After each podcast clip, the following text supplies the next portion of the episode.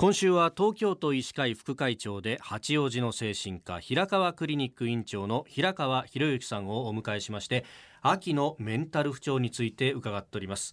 まあ、あの最近さまざまな依存症というかなんか丸々依存というのがいろんなものが昔はねアルコールとか、まあ、ギャンブルとかっていうのがもう多かったんだけどいろんなも出てきてますよね先生。そうですよね特に最近話題のネット依存といいますかまあ、ゲーム依存もそうですけどもこれは非常にあの大きな社会問題化しています。これ結構低年齢化も進んでるそうですね。あの国立栗山療養の樋口先生のデータによりますと、中高年中高生ですね。インターネット依存者って全国で93万人ぐらいいるっていうだけえそんな93万人。で少し前の国の調査で成人の場合も男性で153万人女性で118万人270万人程度の、まあ、この抵抗などがいらっしゃるというのは非常にあの大きな問題です。はあ、いや確かにあのこいつはなんですけど電車の中で今やってますよね皆さん。みんなやってます。でちらっとこう見るとあやっぱゲームやってんだみたいな。なんか文字読んでる人ってそんな多くないですよね。はあ、これそのやっぱりこう仕事されてる人とかなんかこうこう特徴みたいなものってあるんですか、まあ、あの誰でも楽しいことやりたいのは当たり前なんですけども、まあまあはい、まあ、依存症者ってもプロフェッショナルはですね、えー、もうとにかく、まあ、何事につけて今やりたいことこれが最優先なんですね。そのゲームであったりアルコールであったり。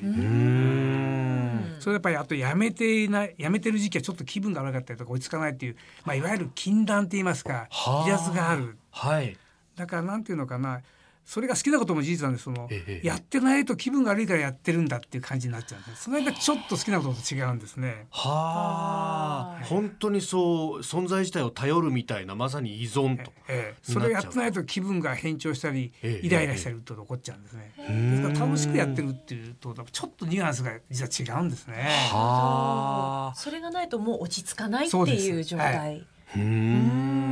でまあ結構ねそういうこう旗から見るといやこれいい損傷なんじゃないかなっていう人もこう面と向かって聞いてみると結構否に否定しますよね。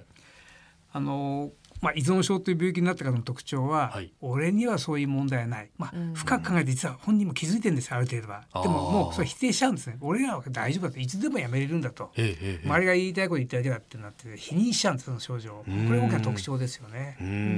そうするとでも先生あの治療するのも非常に困難なんじゃないですか？まあ、寝食を忘れて没頭してますから、はい、もうとにかくこれやり続けてるので、えー、止められる力も自分ないですからかなりね大変です。特にアルコールやギャンブルとか、はい、そういうのと比べてアルコールやギャンブルっていうのは一応出かけていかなきゃいけないっていう手間がかかるんですけどもこれ家でできますからそうですね、まあ、スマホ一つですよね、まあ、ものすごくどこでもできるっていうのはこれまでのいろんな物質依存とかですね、えー、それとも違ったこれが厄介なところなんですね。はあ、えそれどうやって治療していくんですか？これねやっぱり止める子しかない。んですね。ですからまあもちろん一概にはすぐ止めれませんから、ちょっとずつ規制していく。で同時になぜそっちに走るんだと、はい、現実社会でやっぱりなんかストレスがあるんじゃないかとかあるいはリアルは面白くないんじゃないかそちらをいや実は友達と喋るとかずっと面白いよと、はい、いった同時にこう代替していくそういうものを作っていかないと、ただ規制すると、まあ、暴力になったり、はい、なってしまうのでそこから本当に信頼関係を作りながらコツコツと気長に直していくしかないですね。強責に取り上げとかね、はい、まずうまくいきません。ああ、そうですか。そうなんか段階的にそう規制していったりとかその自分の目線っていうのをこう外に向けてあげるっていう作業って周りの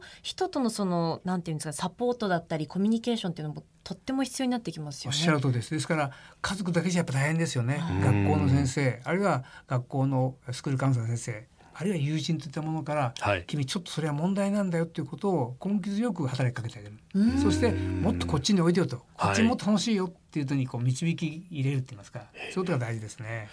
え。ー、今週1週間平川クリニック院長の平川博之さんにお話を伺ってまいりました。先生どうも1週間ありがとうございました。お疲れ様でした。ありがとうございました